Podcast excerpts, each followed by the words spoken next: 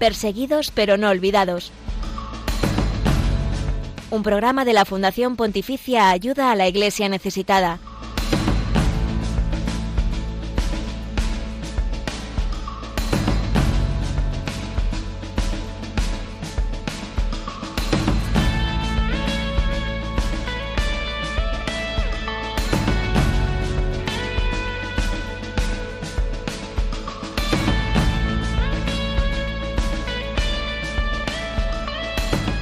Una nueva situación de extrema dificultad en el corazón de África. El turno para la inestabilidad en esta región del Sahel le ha tocado ahora a Níger, donde el pasado 24-23 de julio se produjo un nuevo golpe de Estado.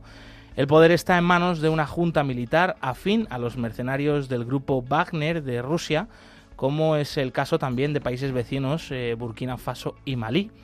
¿Qué va a pasar allí con la minoría cristiana y con los centenares de misioneros extranjeros. Buenos días, Glaisis Carbonel. Buenos días, José Villalón. En unos minutos hablamos con el padre Rafael Marco de la Sociedad de Misiones Africanas desde Níger, precisamente. Hemos visto ya las imágenes de aviones militares franceses, italianos y españoles sacando a extranjeros de este país del Sahel. Sin embargo, allí siguen estando los misioneros atendiendo a todo el mundo, también entre musulmanes, puesto que Níger es un país mayoritariamente musulmán. También te compartimos a continuación el testimonio de una joven cristiana de Mozambique que valientemente ha contado su historia de persecución delante del Papa y de un millón y medio de jóvenes la semana pasada en la JMJ de Lisboa. Lucía Para, buenos días. Y tú estabas allí además viéndolo en directo. Así es, fue impresionante. En unos minutos volveremos a escuchar a esta chica de 18 años, Marta Luis, con una vida de fe muy grande y te contamos eh, los próximos eventos de ayuda a la iglesia necesitada. En esta semana estaremos muy cerca de ti en Benicassim, Castellón y Javea, Alicante.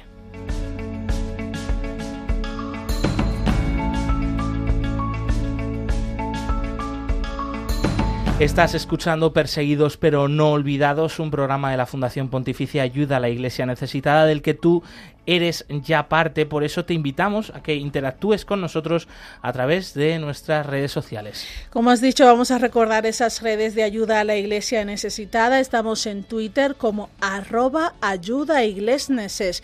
También nos puedes encontrar en Facebook, en Instagram y en YouTube como ayuda a la iglesia necesitada. En todas estas plataformas encontrarás el testimonio de la iglesia pobre y perseguida en el mundo a través de imágenes, vídeos y noticias imágenes eh, y vídeo el que puedes poner eh, ya eh, de este programa emitiendo en directo también a través de la plataforma de Facebook Live en el Facebook de Radio María. Un saludo a aquellos que os estáis sumando ya a toda la audiencia de Radio María de esta otra manera, bueno, ya no tan novedosa, es muy habitual aquí en esta casa, pero bueno, para nosotros siempre pues ese punto también de tensión, ¿eh? de que están las cámaras acompañándonos y, observándolo todo, pues encantados también de saludaros. Ya sabéis que en este Facebook Live hay un chat en directo en el que podéis escribir también vuestros comentarios, sugerencias y nosotros lo compartimos aquí de mil amores con toda la audiencia de Radio María. Podéis escribirnos también al correo electrónico del programa perseguidos pero no olvidados arroba radiomaria.es y hacia el final mm, pues abriremos los teléfonos de la emisora para que podáis participar en directo a través del teléfono. Por último, eh, pero no menos importante, en los controles de sonido nos acompañan Mónica Martínez y José García. Bienvenidos, compañeros. Muchas gracias y bien hallados. Muy buenos días, compañeros. Pues bien, eh, cogemos las maletas, preparamos nuestros corazones, nuestros oídos y viajamos hasta Níger.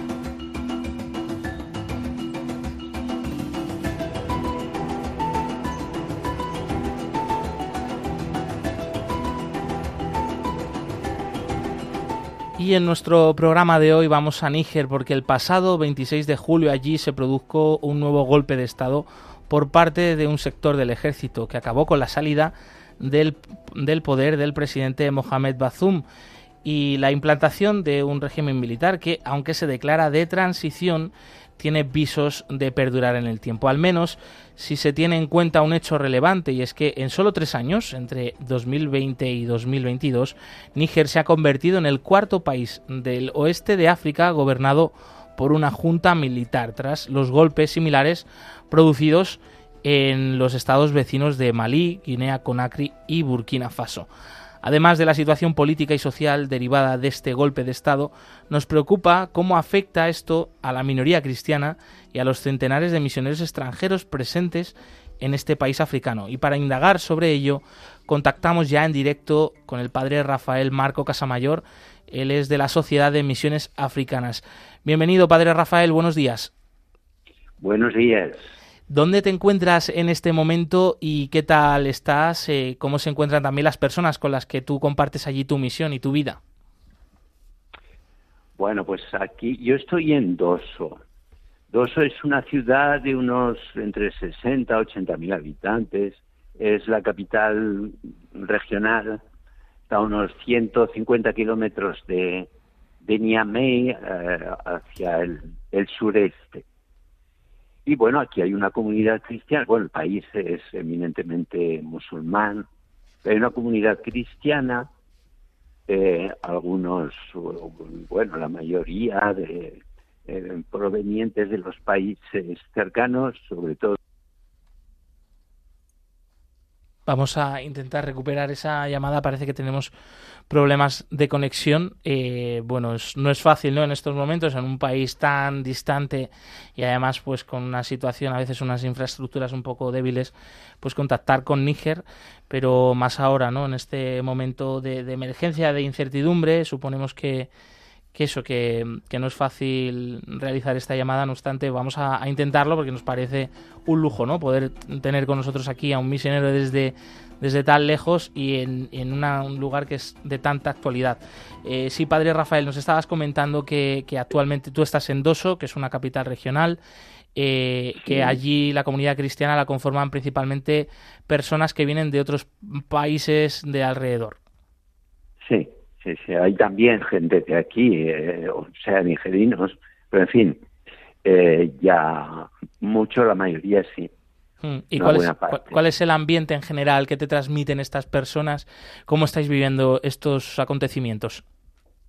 Pues aquí con mucha tranquilidad. Eh, nos, esto es una, no sé cómo contar, bueno, un acontecimiento de la ciudad que ha cogido a todo el mundo de sorpresa, porque vamos, llevamos unos, unos años aparentemente, bueno, tranquilos, no ha habido alarma social, no ha habido eh, violencia aparte de los, los yihadistas, sobre todo en la zona que da al, a Burkina o a Mali.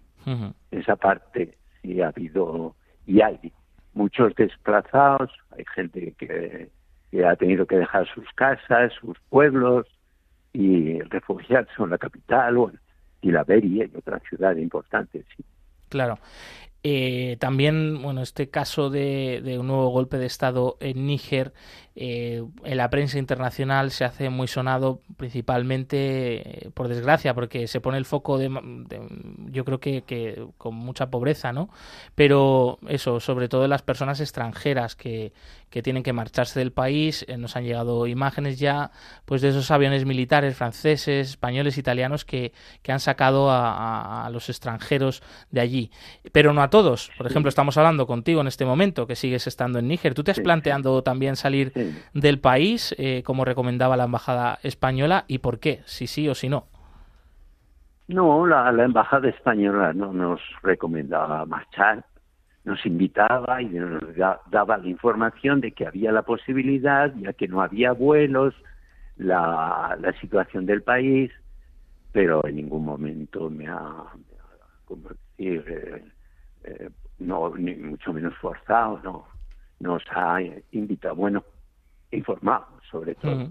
No, ha habido gente que sí se ha marchado, sobre todo los franceses, hay esta hay un ambiente muy antifrancés desde hace poco. O sea, eh, eso sin saber, bueno, es la antigua, eh, el antiguo colonizador, pero vamos, hasta no hace mucho, pues no, no, había este ambiente. Y, ahora últimamente, pues sí, vamos, y sobre todo a, partir del golpe de Estado. Aquí se puede manipular a la gente con, con facilidad, pero es verdad que la situación estaba tranquila estos últimos 10, 12 años y bueno, yo creo que nos ha sorprendido a todos. Yo estoy aquí fuera, si queréis, de toda de la movida que puede haber en la ciudad, de las grandes manifestaciones, etc. Padre Rafael, ¿cuánto tiempo llevas allí en Níger? En Níger, pues llevamos un equipo de pues, el 2010. De 2010. En 2010. Fuimos a, una ciudad, a Tera, una pequeña ciudad de unos 10, 12 mil habitantes, cerca de Burkina. Y allí estuvimos tres años y tuvimos que dejarlo en 2013, cuando empezó ya la movida eh, yihadista, en, sobre todo en Malí.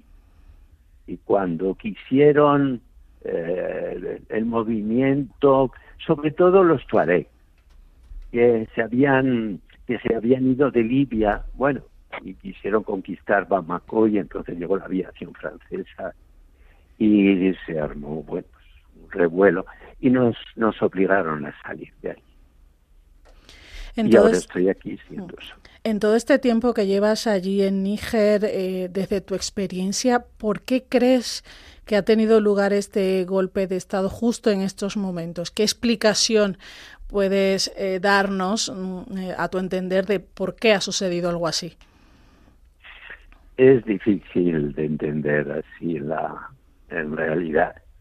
Mm, yo por lo que me han comentado gente que eh, normalmente aquí estarían más al corriente de la situación, parece ser que ha sido eh, un golpe doméstico, es decir, el presidente que quiso cambiar al general que, eh, que lo custodiaba, de la Guardia Presidencial, que debe ser un cuerpo bastante bien armado.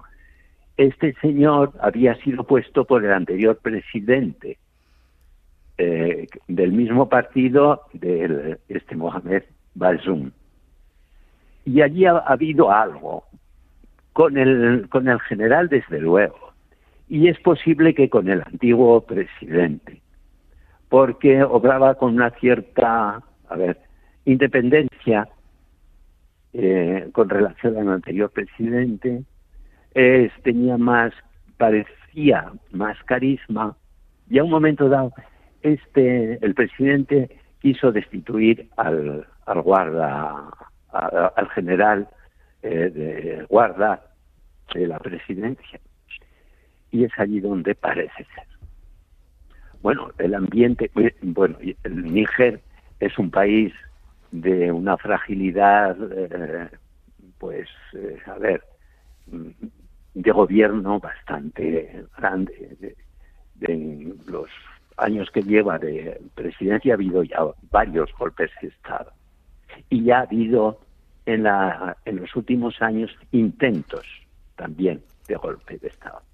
O sea, hay un ejército que parece ser bastante inquieto. ¿Y cuáles son las principales necesidades de la gente en estos momentos, padre Rafael? ¿Cree que este golpe de Estado va a mejorar o a empeorar esta situación que tenemos? ah, seguramente va a empeorar, mucho la situación. Ya la mayor parte, claro, de la gente es un país muy pobre, que vive de la agricultura y de una agricultura muy, eh, muy, muy pobre. Eh, entonces ya amenaza la hambruna.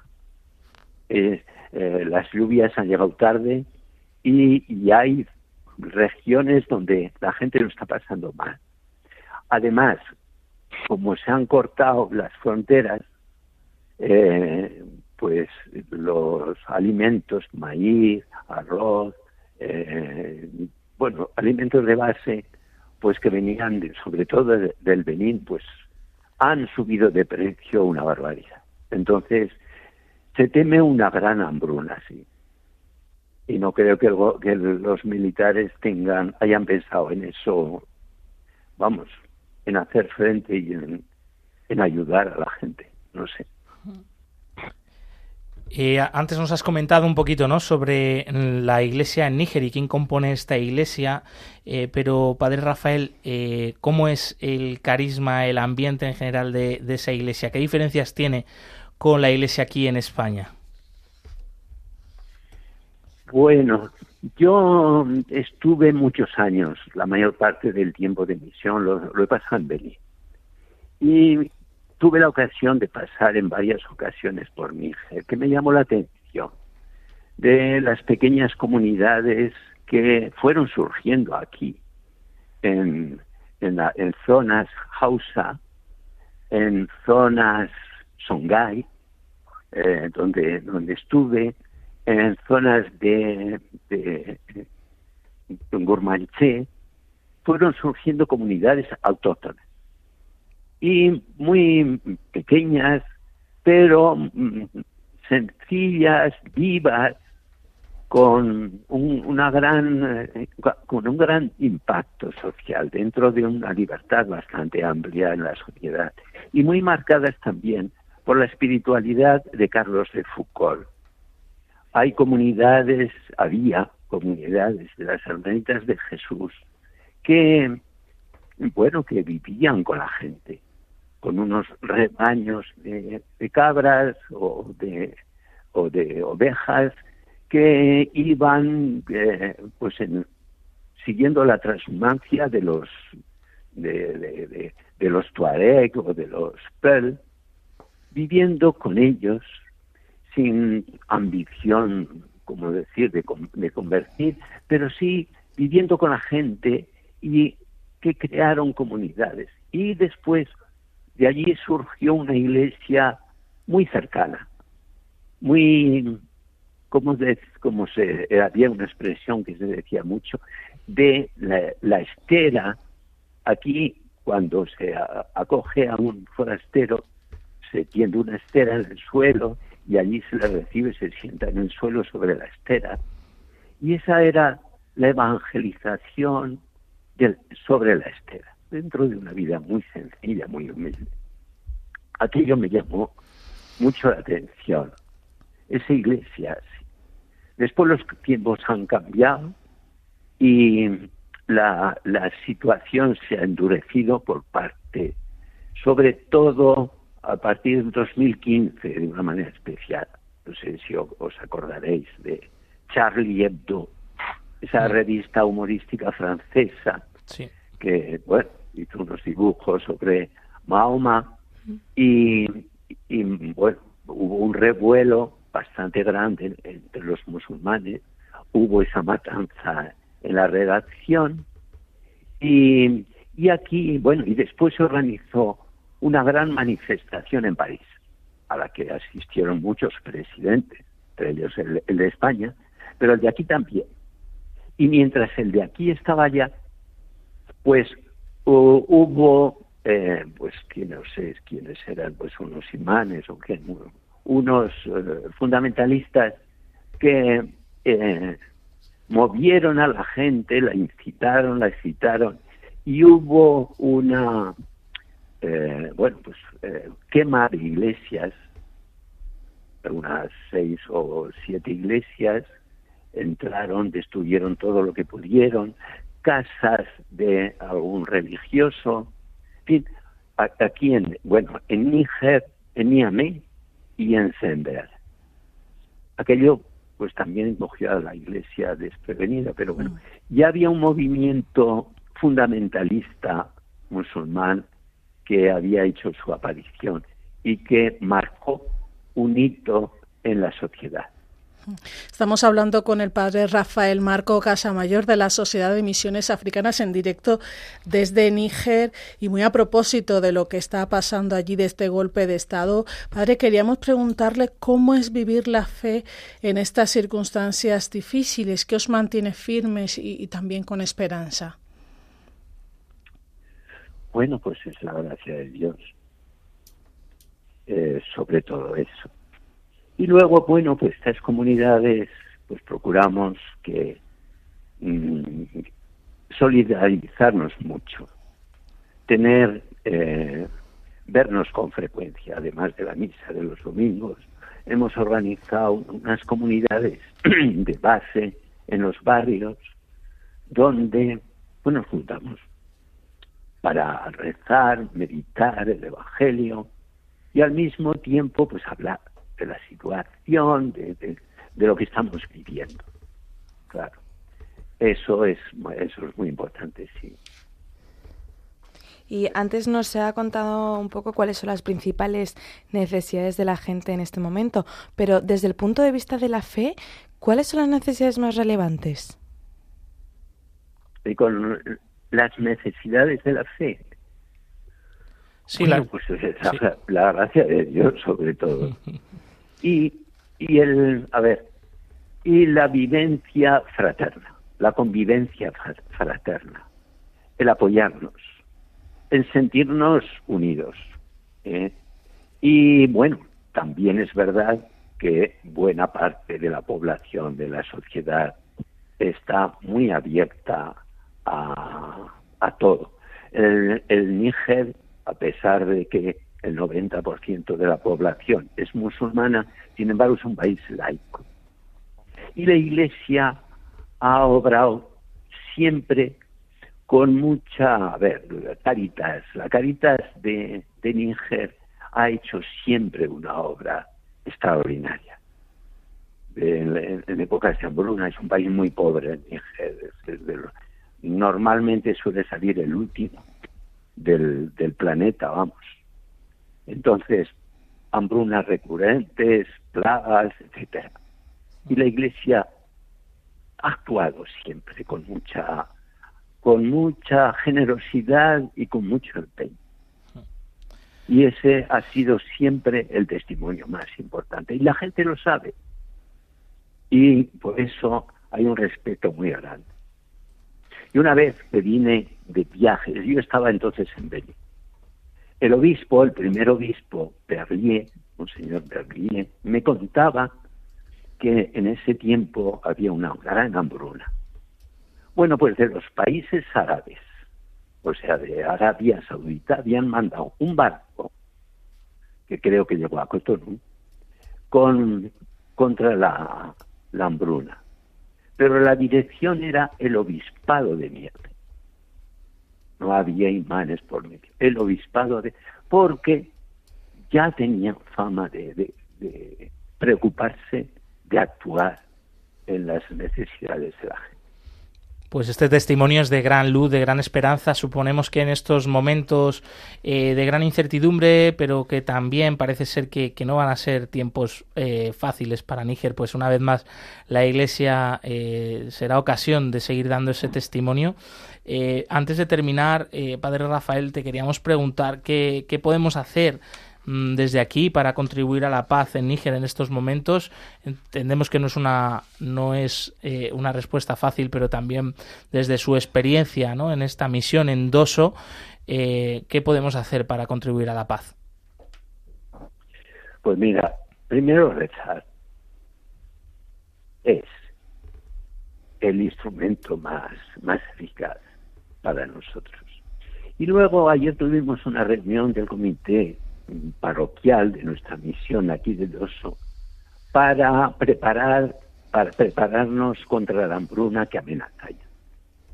Entonces ya eh, estamos preparando a ver si podemos encontrar 10 toneladas de arroz para poderla distribuir en la gente más necesidad, más necesitada en los meses que vienen. Esa es nuestra aportación, lo que podemos hacer de una manera pues concreta y sencilla. Hmm. Vamos a, pues, a echar mano de, los amigos conocidos para que nos ayuden en esto. Pues dos buenos, eh, dos buenos consejos que, que, además lo tenemos muy al alcance de la mano, ¿no? Esa oración cuente también desde aquí, desde el equipo de este programa Perseguidos pero no olvidados, pues con nuestra, nuestra compañía a través de la oración y a todos aquellos interesados, ¿no? Pues que puedan, pueden colaborar también, ¿no? A través de la Sociedad de Misiones Africanas. Te agradecemos una vez más, Padre Rafael Marco Casamayor, misionero español de esta congregación eh, que, que, nos atiendes desde Níger. Desde aquí, pues un abrazo, cuídate mucho y que Dios te bendiga. Un abrazo. Vale, muchas gracias. Dios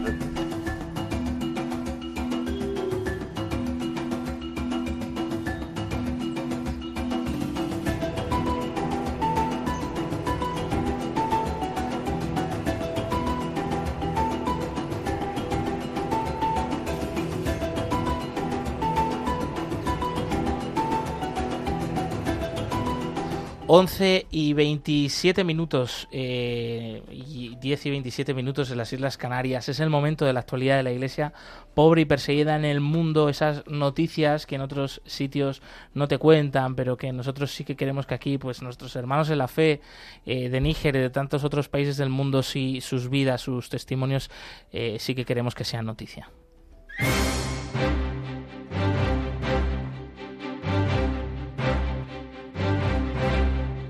Queremos que sea noticia.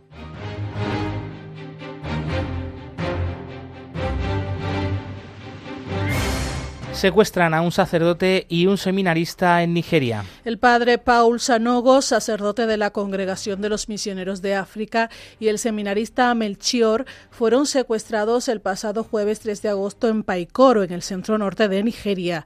La diócesis de Mina ha enviado un comunicado a la Fundación Pontificia Ayuda a la Iglesia Necesitada, donde se dan a conocer los hechos. Además, se informa de que los secuestradores se llevaron a la fuerza a ambos religiosos en su casa sacerdotal de la localidad de Gietna. El obispo de la diócesis de Mina ha enviado también un mensaje a todas las parroquias de la diócesis invitando a los fieles a rezar por ellos. El centro pastoral Papa Francisco se convierte en un signo de esperanza para los cristianos en Irak.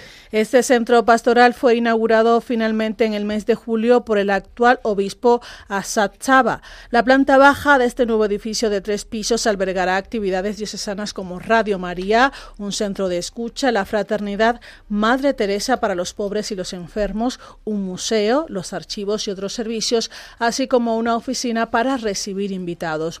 La primera planta cuenta con salas para las actividades del Instituto de Educación Cristiana, la Escuela Diocesana y otras. La segunda planta será residencia permanente del obispo y once sacerdotes. En el discurso pronunciado durante la ceremonia de inauguración, el obispo Asad Sabat dio las gracias a su predecesor y a todos los que han trabajado en el proyecto, así como a los benefactores de ayuda a la Iglesia necesitada que han contribuido a hacerlo realidad. Suecia inaugura el primer santuario europeo para los cristianos perseguidos. María, Madre de los Perseguidos. Bajo esta advocación ha sido inaugurado este nuevo santuario. El arzobispo de Estocolmo presidió la ceremonia en la Iglesia Católica Siriaca de los Mártires de los Santos Mártires de Kista, un distrito al norte de la capital sueca. Allí, en su homilía, afirmó que los cristianos occidentales necesitan el testimonio de los perseguidos para afrontar los desafíos de la creciente secularización. Ha finalizado la Jornada Mundial de la Juventud de Lisboa con esa convocatoria, la próxima que será en Seúl, en Corea del Sur, y con los contundentes mensajes del Papa Francisco. Así nos lo resumen nuestros compañeros de ROM Reports. Durante los cinco días de la Jornada Mundial de la Juventud, el Papa habló ante jóvenes, líderes políticos, obispos y enfermos. En su primer acto oficial ante las autoridades del país, invitó a Occidente a regresar a sus valores originarios. Io sogno un'Europa, cuore d'Occidente, che metta a frutto il suo ingegno per spegnere focolai di guerra. Sueño con una Europa, corazón de Occidente, que utilice su ingenio para apagar focos de guerra. Una Europa que incluya a los pueblos y a las personas sin perseguir teorías ni colonizaciones ideológicas. Una Europa que incluya popoli e persone con la propia loro cultura, senza ricorrere teoría y colonización ideológica. Durante su encuentro con los obispos, el Papa animó a afrontar con esperanza un periodo de secularización como el actual. No tenemos que evadir este tiempo porque nos da miedo y refugiarnos en formas y estilos del pasado. No, este es el tiempo de gracia que el Señor nos da para aventurarnos en el mar de la evangelización y de la misión. Tras ver a autoridades civiles y eclesiásticas, llegó el turno de los jóvenes. Les animó a avanzar en la vida con valentía y a imitar al buen samaritano. Tengan, por tanto, la valentía de sustituir los miedos por los sueños. Sustituyan los miedos por los sueños. No sean administradores de miedos. No sean administradores de miedos, sino emprendedores de sueños. A veces en la vida hay que ensuciarse las manos para no ensuciar el corazón. El Papa, en varios momentos, repitió el concepto de que hay un lugar para todos y cada uno en la Iglesia, que no excluye a nadie. En la iglesia hay lugar para todos. Padre, pero yo soy un desgraciado, soy una desgraciada. Hay lugar para mí, hay lugar para todos. Todos juntos, cada uno en su lengua. Cada uno en su lengua, repita conmigo, todos, todos, todos. No se oye, otra vez, todos, todos, todos. Y esa es la iglesia, la madre de todos. Hay lugar para todos. En su último encuentro con los jóvenes, el Papa quiso dejar un último mensaje muy claro. Queridos jóvenes, quisiera mirar a los ojos de cada uno de ustedes y decirles, no tengan miedo. A lo largo de la JMJ, en general, lo que más repitió Francisco fueron mensajes de ánimo, tanto a jóvenes como a adultos. Les invitó a seguir adelante en la vida sin temor al fracaso.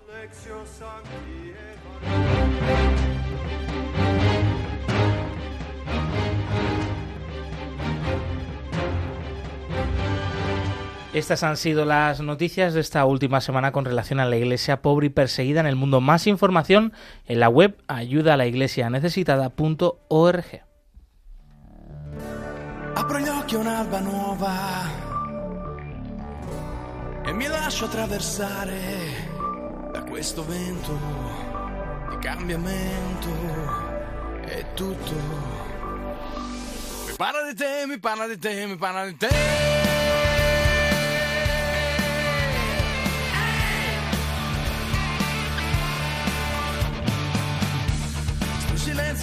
Ascoltare il rumore del mio cuore, sangue nelle vene, la vita mi appartiene, sento il bene, che viene da te, che viene da te, che viene da te. Faccio segno della croce, poi attendo la tua ogni cosa che farò durante il giorno la farò. Per la tua gloria, per la tua gloria e non la mia, io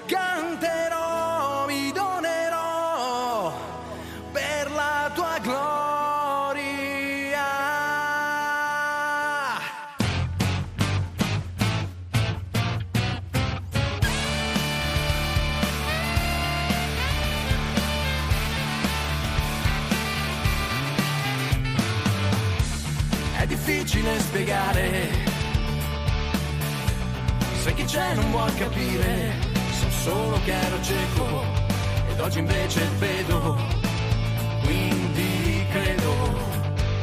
Parlo di te, parlo di te, parlo di te. Ehi! Faccio segno della croce, poi attendo la tua voce. Hoy hay más cristianos perseguidos que en los primeros siglos de la Iglesia. Nadie habla de ellos. Nosotros sí. Perseguidos pero no olvidados.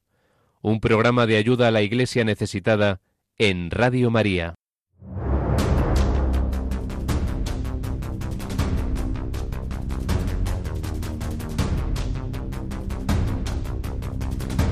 libertad religiosa en el mundo.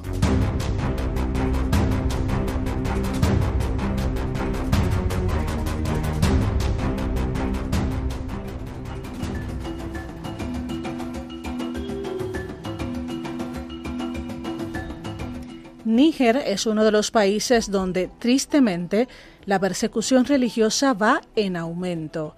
La causa principal es el extremismo islamista, según el recién publicado Informe Libertad Religiosa en el Mundo 2023. Durante el periodo estudiado en este informe hemos visto cómo han aumentado las tensiones, la situación de la libertad de la religión es compleja y está estrechamente ligada a tendencias sociales más amplias. Fíjate, solamente el 0,26% de la población es cristiana.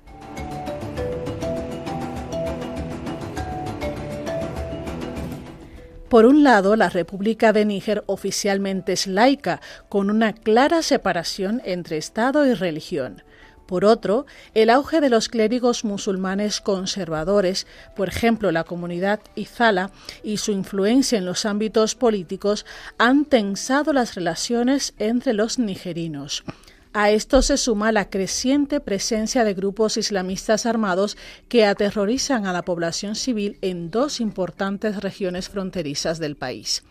La violencia de los grupos islamistas, la represión gubernamental y la presencia militar extranjera han exacerbado las divisiones sociales existentes, consumiendo así recursos públicos que podrían invertirse en desarrollo económico y social.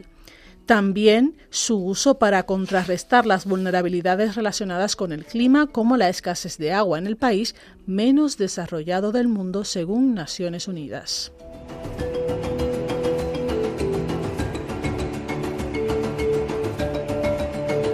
El informe de Libertad Religiosa en el Mundo 2023 de Ayuda a la Iglesia Necesitada también revela que la violencia ha causado cientos de muertos y cientos de miles de desplazados. Además, la falta de seguridad ha hecho especialmente vulnerables a los cristianos que han sufrido ataques contra sus iglesias. Muchos practican su fe en privado. Por ejemplo, mira, en octubre de 2021, tres policías murieron y varios resultaron heridos en un presunto atentado yihadista. O también en noviembre de 2021, al menos 60 agricultores y una docena de soldados fueron asesinados al sudeste de Níger. El Gobierno ha tomado medidas para reforzar la respuesta militar al tiempo que fomenta la consolidación de la paz mediante sus esfuerzos de mano tendida hacia los grupos yihadistas. En la sociedad civil también se han puesto en marcha iniciativas para fomentar el diálogo y la paz. Aunque pequeña, la Iglesia Católica local se ha implicado en este proceso fomentando el diálogo islámico-cristiano y participando en él. En este contexto de violencia, los líderes religiosos han intentado dialogar para garantizar una relación pacífica. A pesar de estos esfuerzos, los retos son formidables y las perspectivas actuales para la libertad religiosa en Níger siguen siendo negativas.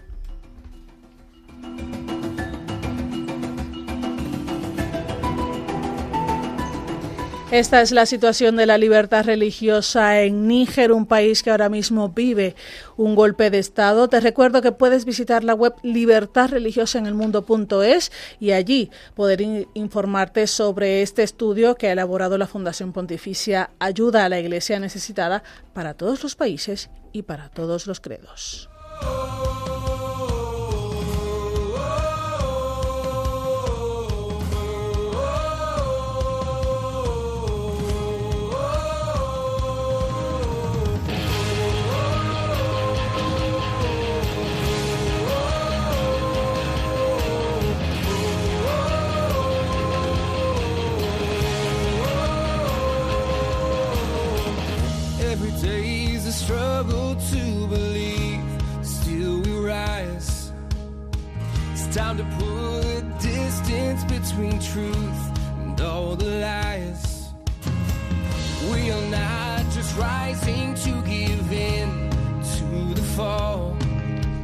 Once y 41 minutos, 10 y 41 minutos en las Islas Canarias. Te vamos a contar enseguida ese testimonio que se pudo escuchar en la vigilia de la Jornada Mundial de la Juventud el pasado sábado frente a un millón y medio de jóvenes, un testimonio de una chica de Mozambique cristiana que ha sufrido la persecución en el norte de este país eh, pero antes te recordamos el teléfono de la emisora para que puedas llamar en directo, participar aquí con nosotros y con toda la audiencia de Radio María, transmitir tu mensaje de apoyo a esta iglesia sufriente, por ejemplo, de Níger. Eh, hemos hablado sobre ello hace unos minutos con el padre Rafael Marco desde allí o por ejemplo el testimonio que vamos a escuchar enseguida pues puedes llamar ya al 91005 9419 Repetimos, 91005 9419. Os animamos a ello para también sentir eh, cómo pues este programa, estos testimonios de la iglesia que sufre tocan el corazón a tantos de vosotros. También si alguien quiere compartir alguna intención particular de oración, pues nosotros nos subimos, sumamos desde aquí a ella. Así que ya sabéis, están abiertos ya estos eh, micrófonos para toda la audiencia de Radio María en el número de teléfono 91005 94 19.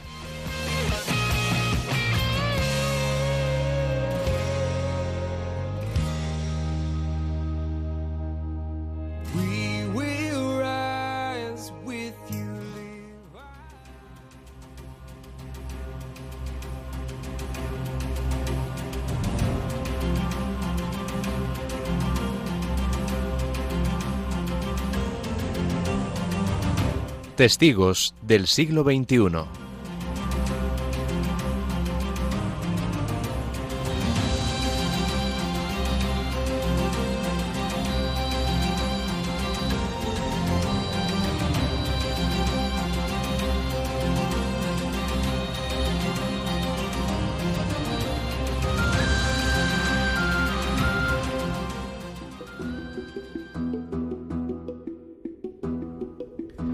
Los cristianos perseguidos han estado muy presentes en la Jornada Mundial de la Juventud Lisboa 2023. Aún estamos asimilando y recordando todo lo vivido la semana pasada en un acontecimiento que ha tocado el corazón no solo a los más de un millón y medio de jóvenes que estuvieron en Lisboa, sino a millones de personas en todo el mundo.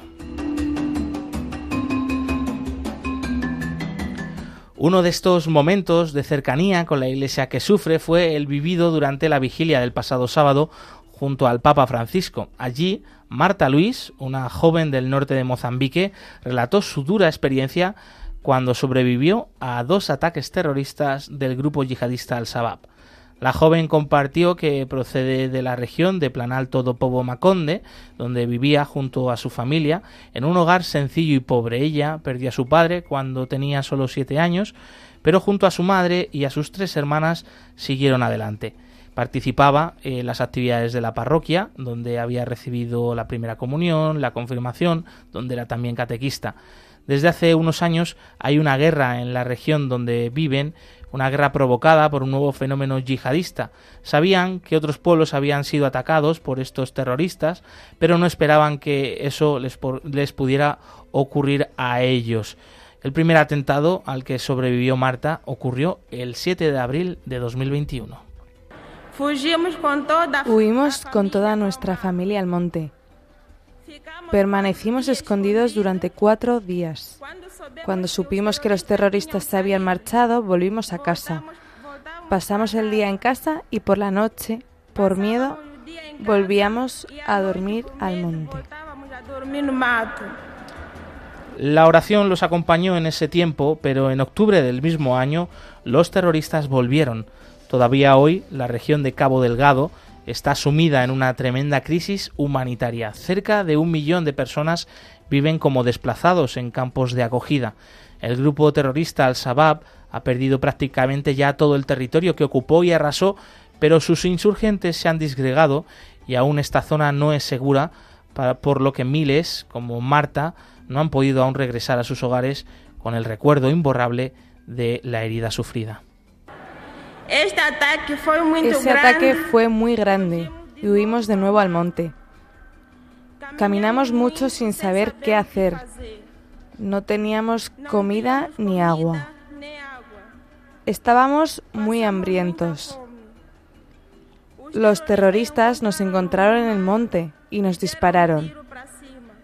No le hicieron nada a nuestra familia, pero sentimos mucho miedo y huimos. Sentimos mucho miedo y salimos corriendo. Afortunadamente lograron llegar a una zona segura hacia el sur, en la provincia de Nampula, donde fueron acogidos por la iglesia local, que está desbordada en la labor de atención a miles de estos desplazados. Termina Marta su testimonio ante el Papa Francisco y un millón y medio de jóvenes en el Parque del Tejo de Lisboa, en una vigilia ya que está guardada en la historia y la memoria de todos nosotros. Cuando, estábamos rezábamos en ningún momento perdimos la fe y rezamos para que acabe el mal en el mundo. En medio de todo el sufrimiento, nunca hemos perdido la fe y la esperanza de que un día vamos a reconstruir de nuevo nuestra vida. Mas en medio a todo el sufrimiento, nunca perdemos a nuestra fe.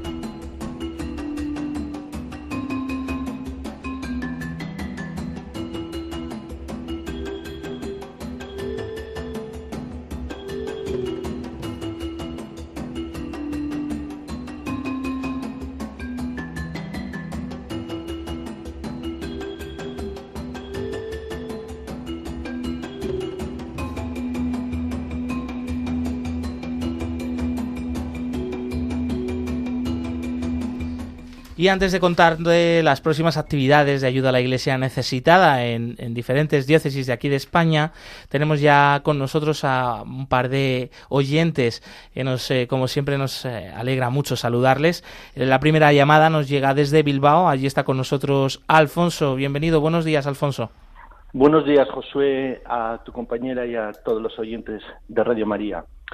no he podido escuchar la conversación que habéis tenido con el sacerdote, este, perdón, ¿cómo se llamaba? padre Rafael. El padre Rafael, con el padre Rafael que, eh, de, que está en Níger, ¿no? Sí.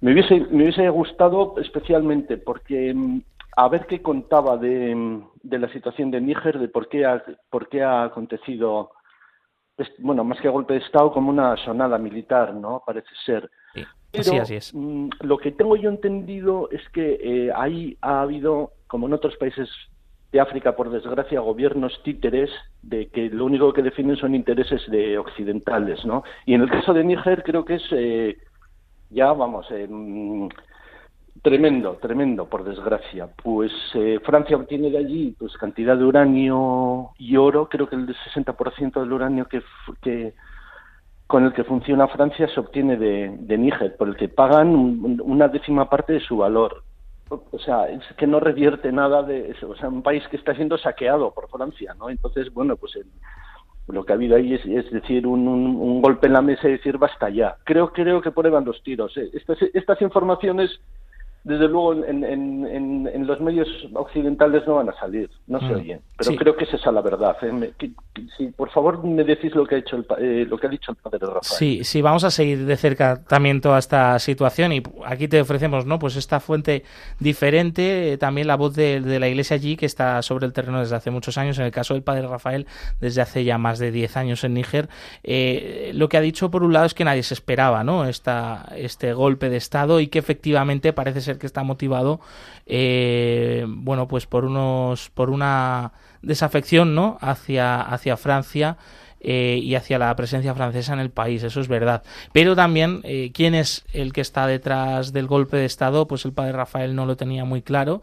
Sí que es verdad que viendo la trayectoria de países vecinos que han vivido situaciones similares hace muy poquito tiempo, como es Burkina Faso o Malí, eh, viene acrecentado también por una influencia cada vez mayor, por ejemplo, del ámbito de, Rusia, ¿no? sobre todo con la presencia eh, sobre el terreno de mercenarios del grupo Wagner, que recordemos que están también presentes en, en, Ucrania y en otras partes del mundo. Eso es lo que ha relatado el padre Rafael, que no sabían que estaba todo muy reciente, que ha sido una gran sorpresa, nadie se lo esperaba. Parece ser que también es un golpe de mando eh, dentro del ejército, ¿no? Mm, y que hay una desafección cada vez más grande eh, efectivamente hacia Francia como ex colonia y con, por todos esos intereses que comentabas económicos que son reales y que están ahí efectivamente. Pues muchas gracias Alfonso desde Bilbao por tu llamada. Tenemos otra llamada que nos lleva desde Córdoba, Paqui, que está con nosotros, que creo que está también un poco derritiendo, entrando en ebullición en estos momentos, Paqui. Buenos días, abrazadita mi botella de congelación que le he ah, cogido un cariño este año que no te lo puedes ni imaginar. Qué bien, qué Pero bueno, eso no es nada, se lo ofrecemos al Señor y punto. Que darle mucho ánimo a todos los que están, pobrecitas mías, pasando lo peor que yo, porque yo al final no me puedo quejar ni, ni vamos, ni de broma. Y en primer lugar también, como me he enterado que también Javier Esquina está un poquillo pachuchillo, pues de darle desde aquí, que seguramente estará escuchándolo, un abrazo y muchos ánimos, que sepa que estoy rezando mucho por él. Muchas ¿Eh? gracias. muchas mucho ánimo para Merchi y para vosotros, que no paséis mucho calor, que hagáis lo que yo, coger la botellita y abrazaros. Gracias, gracias Paqui desde Córdoba. bendiciones. Pues sí, desde aquí también un fuerte abrazo para, para Javier, nuestro compañero habitual en el control de sonido. Eh, estás en nuestras oraciones y esperamos eh, poderte ver pronto. Eh, por aquí. Eh, y agradecemos a Paqui desde Córdoba, eh, fiel oyente de este programa, con la que hemos conversado ya otras veces, ¿no? Ya nos suena su voz. Y bien, continuamos entonces ahora mm, trayéndote la agenda, los eventos de ayuda a la Iglesia necesitada en diferentes diócesis de España.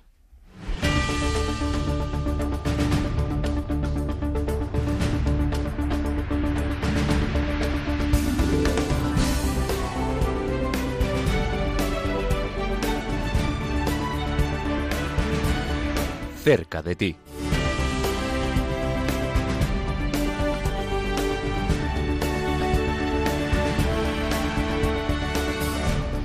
Hoy estamos cerca de ti en Benicassim, Castellón, donde ayuda a la iglesia necesitada te aproxima a la realidad de los cristianos perseguidos con la exposición fotográfica Y si fuera yo. Nos acompaña ya Sergio Riva, responsable de ayuda a la iglesia necesitada en la región de Levante. Bienvenido Sergio, buenos días. Muy buenos días. Y cuéntanos, esta exposición ha estado en otras diócesis ya, eh, lo hemos escuchado aquí eh, en otras ocasiones, pero ¿por qué está ahora en Benicassi, en Castellón? ¿Dónde, ¿Cómo ha surgido esta iniciativa? Bueno, la iniciativa surge una vez más, un verano más, con la intención de que no quedarnos quietos en verano, sino irnos a la costa, en donde muchos de nuestros católicos pues van a pasar unos días de descanso de distintos lugares de España y darles la posibilidad de poder conocer, eh, pues a través de esta exposición fotográfica, eh, esa realidad de, tantos hermanos nuestros que están sufriendo discriminación y persecución en el mundo. Y en Benicassim, en concreto, en la parroquia Santo Tomás de Villanueva, pues estamos con esta exposición desde el día 5 hasta mañana mismo, día 11, en la Capilla del Carmen. Todavía da tiempo a visitarla.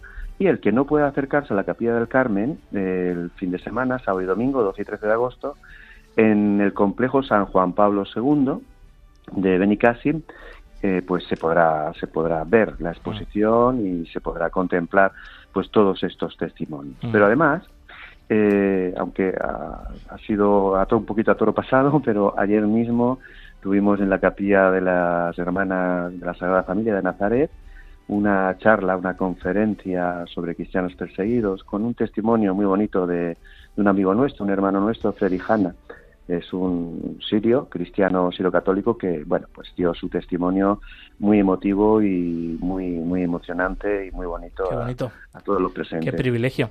Para las personas que se acerquen a Benicassim en estos días y que vayan a conocer esta exposición fotográfica, y si fuera yo, ¿en qué consiste? ¿Qué se van a encontrar, Sergio?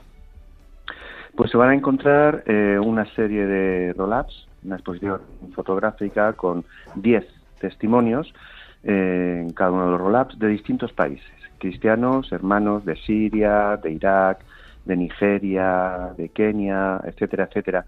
Eh, muchos de los cuales pues han sufrido incluso pues la muerte martirial como es el caso de los 21 cristianos coptos que dieron su vida fueron degollados en la playa de Libia. Y otros pues que han sufrido algún tipo de extorsión, discriminación o persecución y que también nos dan un breve testimonio de lo que les ha ocurrido y nos invitan también con ese testimonio a reflexionar sobre cuál es nuestra postura o cuál sería nuestra postura ah, si nos encontráramos también delante de este tipo de tribulación e invitar a dar una respuesta, una respuesta de fe a Jesús que vive en nosotros y que nos ayuda a, sobrellevar y a llevar con alegría el misterio de la cruz. Eh, también a partir del 16 de agosto esta Expofoto va a viajar y va a estar presente en Javea, en Alicante, allí donde se va a poder visitar, Sergio. Pues exacto, pasamos de la diócesis de Segor de Castellón a la diócesis de Valencia. aunque sea un pueblo de Alicante, es diócesis de Valencia, y estará en la parroquia Nuestra Señora de Loreto, del 16 al 20 de agosto. Pues aquellos que no hayan podido visitar la Catherine, si se animan a cambiar de ubicación playera, pues se les invita también a, poder visitarla. Además, en las misas dominicales, tanto en Benicassim como en, en Javia, pues podrán escuchar también un breve testimonio en, las Eucaristías de, bueno, pues de lo que hace ayuda a la Iglesia necesitada por los cristianos perseguidos e invitar a la oración y a la ayuda para todos estos hermanos mm. nuestros. Muy bien, ya saben que más información siempre está disponible en la web ayuda a la iglesia necesitada.org. Sergio Rivas, responsable regional de Ayuda a la Iglesia Necesitada Levante, mucho ánimo que, que dé muchos frutos estas actividades. Un abrazo. Muchísimas gracias y muchísima hidratación.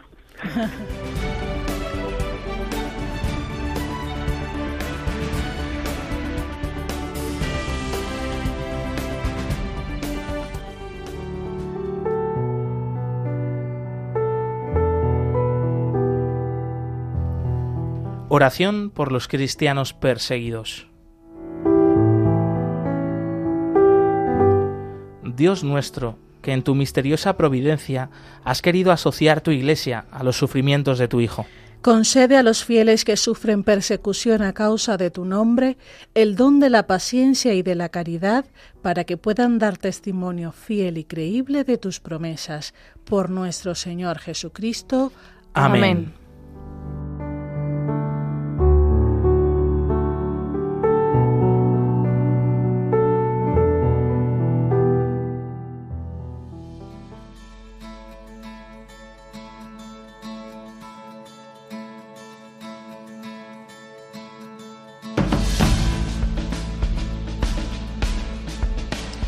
Aquí lo dejamos, ya nos despedimos, acaba el tiempo. Antes nos preguntaba eh, Alfonso, este oyente que nos ha llamado desde Bilbao, que no había podido escuchar eh, la entrevista al padre Rafael Marco desde Níger, pues ya saben que pueden volver a escuchar esa entrevista, el programa completo en el podcast, en la web de Radio María o de Ayuda a la Iglesia Necesitada.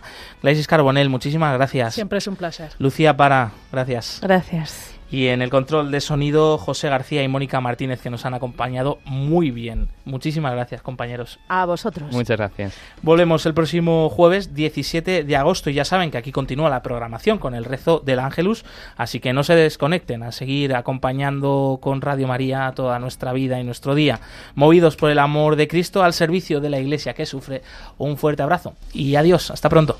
Concluye en Radio María, perseguidos pero no olvidados un programa de la Fundación Pontificia Ayuda a la Iglesia Necesitada